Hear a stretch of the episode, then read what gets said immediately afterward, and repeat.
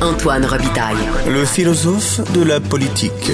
La joute politique ne colle pas sur lui. Il réussit toujours à connaître la vérité. Vous écoutez là-haut sur la colline. Revenons maintenant sur le 50e anniversaire de la crise d'octobre, qui donne lieu à des débats passionnés sur le fil des événements.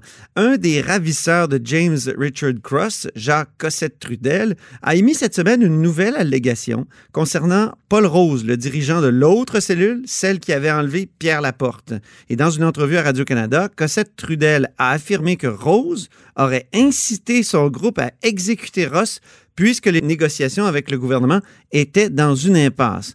Pour en discuter, nul autre que Félix Rose, fils de Paul, avec qui j'ai eu le bonheur de travailler dans la dernière année sur le documentaire Le Dernier Felkis. Bonjour, cher Félix.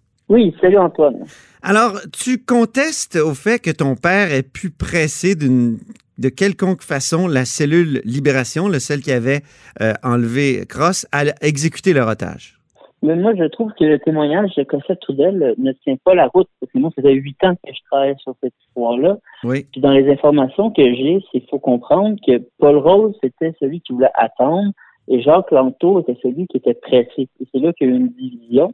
Et mon père avait fait une ferme, le Saint-Anne de la Rochelle, euh, pendant huit mois. Puis l'idée de cette ferme-là, euh, comme dit Jacques Rose dans le numéro, Oui. c'était qu'elle n'était pas mort d'homme. Mhm. Donc, euh, c'est pour ça qu'il y a eu une rupture, parce qu'eux, ils trouvaient que des, événements s'étaient précipités. Et comme ils disaient à l'entrevue avec Laurando, ça pouvait amener des otages dans des situations risquées. Ouais. Donc, il y a eu une division du groupe. Euh, le, mon groupe de mon père est allé aux États-Unis chercher des armes parce qu'il n'avait pas d'armes, tandis que le groupe de Lanto ont fait l'enlèvement de Cross. Quand le, le groupe de Paul Rose a appris ça, il était un peu en beau fusil parce qu'il trouvait que c'était trop tôt, il n'avait pas eu le temps de se préparer et que c'était pas le bon message parce que Cross était avait pas assez de poids politique. Puis il représentait pas à lui seul tout le, le désarroi euh, sociologique et économique du Québec à ces années-là. Mhm. Donc, ils n'ont pas réussi à aller chercher des armes aux États-Unis. Ils sont revenus.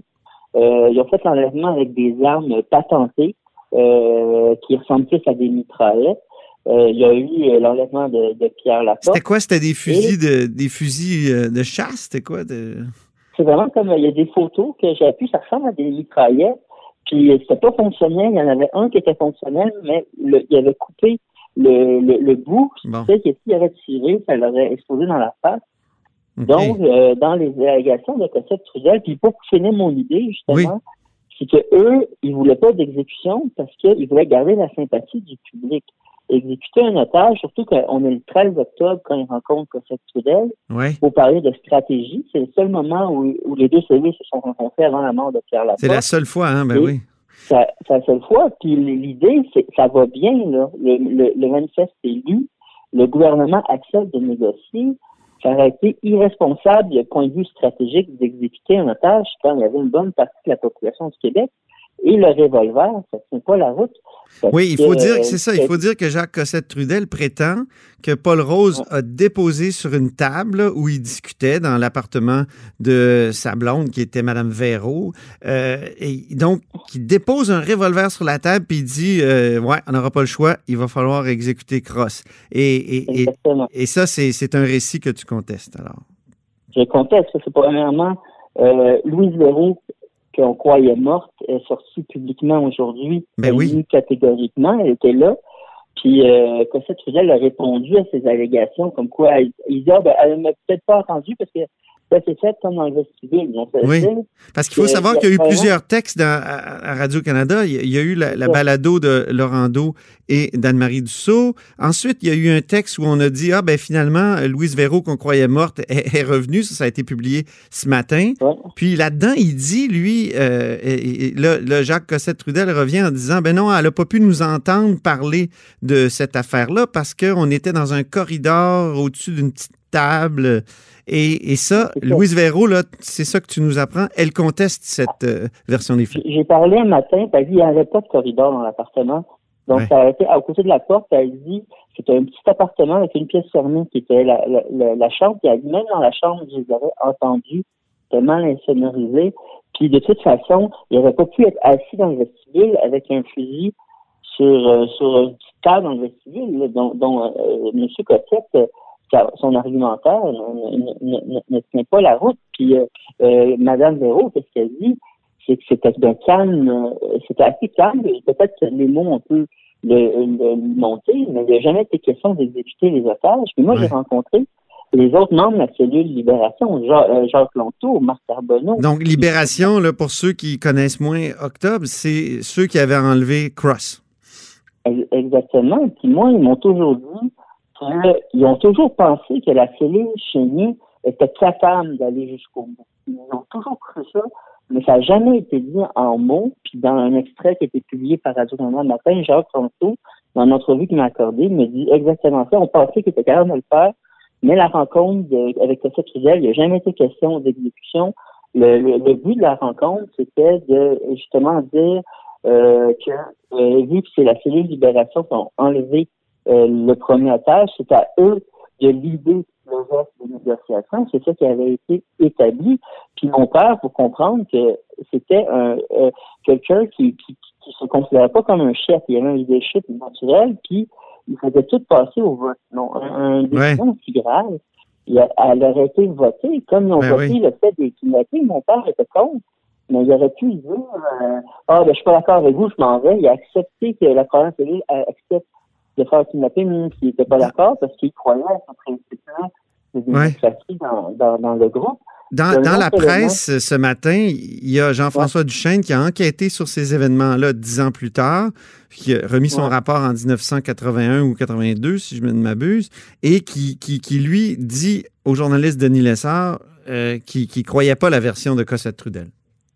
Non, non, c'est lui qui a rencontré les, les, les euh, Oui. Euh, moi, moi j'ai trouvé des écrits de mon père pendant ce procès qui relate de cette rencontre-là, puis qui dit la même chose que Jacques Lanto sur les motivations, comme quoi que le but de cette rencontre-là, c'est de laisser le, de, on n'exécute pas de, des otages parce que ça fonctionne bien, qu'on veut garder la sympathie du. Il y a beaucoup de documents historiques qui discréditent la, la, la, thèse de Cossette Trudel, des témoignages. Puis moi, j'ai fait euh, un témoignage avec René Venn en 2016, qui est décédé, qui était la personne qui avait hébergé mon père une heure avant d'aller chez Louise Véro sur Saint-Denis parler avec Cossette Trudel. Puis il décrit Paul Rose, puis ça, j'ai le verbatim, j'ai l'entrevue, et sa déposition existe publiquement aux archives.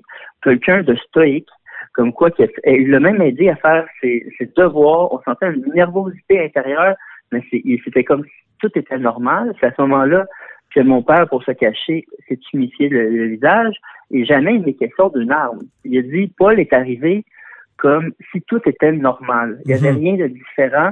on se sentait juste un petit peu plus nerveux que d'habitude. Puis c'est après que quand il y a eu l'affaire du, euh, de, du mon père s'est tumifié le visage avec une brique pour changer son, son, son apparence, que là, il a, il a compris que se passait de quoi, mais jamais il n'est question d'armes.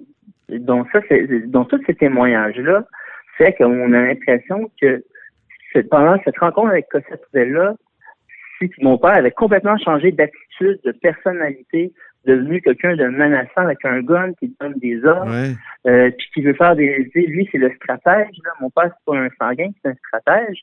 C'est comme qu'il avait décidé sur un coup de tête de, de, de, tout, laisser, de, tout laisser son plan des huit derniers mois pour exécuter spontanément euh, deux, deux otages. Quand ça a été un geste politique euh, très, très, très euh, euh, mal vu, puis même d'un côté humain, mais, il n'était pas prêt à aller jusque-là. Mais Félix, d'exécuter les otages. Félix, on, pourrait dire quand même que c'était écrit dans les communiqués à l'enlèvement, lorsqu'ils ont, ont, procédé aux enlèvements, puis c'était écrit même dans le communiqué après la mort de la porte que le FLQ exécutait, voulait exécuter et a exécuté notamment Pierre Laporte. Donc, il, l'intention euh, d'exécuter est, exprimée clairement dans un, dans un texte euh, de communiqué. Oui, et puis ça, c'est vrai. C'est ça qui a été dit à la cellule Libération. La cellule Chénier ont décidé d'en faire un geste politique. Puis ça, c'est vrai que c'est la décision de la cellule, dont, mon père, d'utiliser de, ça. Puis il faut dire qu'il y a eu une rencontre aussi après avec Yves Langlois, puis sur la rue Queen Mary, puis ils ont dit à la cellule Libération la même chose qu'on dit au Québec, nous avons exécuté Pierre Laporte. Mm-hmm. Et il a rapporté ça à la cellule Libération, puis eux, ils ont, pensé ça pendant des années. Et c'est plus tard qu'il y a eu des doutes soulevés par le rapport du Chêne, comme quoi qu'en réalité, il s'agirait plutôt euh, de mort non préméditée puis euh, accidentelle. Mhm. Donc ça, c'est des faits historiques prouvés par plusieurs témoignages. Tandis que Cossette Trudel, qu'est-ce qui insinue? C'est qu'il y avait une préméditation sur la mort de Pierre Laporte, tandis que tous les témoignages ne correspondent pas à ça. Oui, OK. Très bien. Euh, ben merci infiniment, Félix Rose, euh, pour euh, cette conversation, puis qui remet, je pense, certaines pendules à l'heure. Merci beaucoup, Antoine. Merci. C'est Félix Rose qui est co-réalisateur du dernier Felkis et réalisateur, évidemment, de Les Roses, euh, ce, grand film sur euh, sa famille. Vous êtes à l'écoute de La Hausse sur la colline.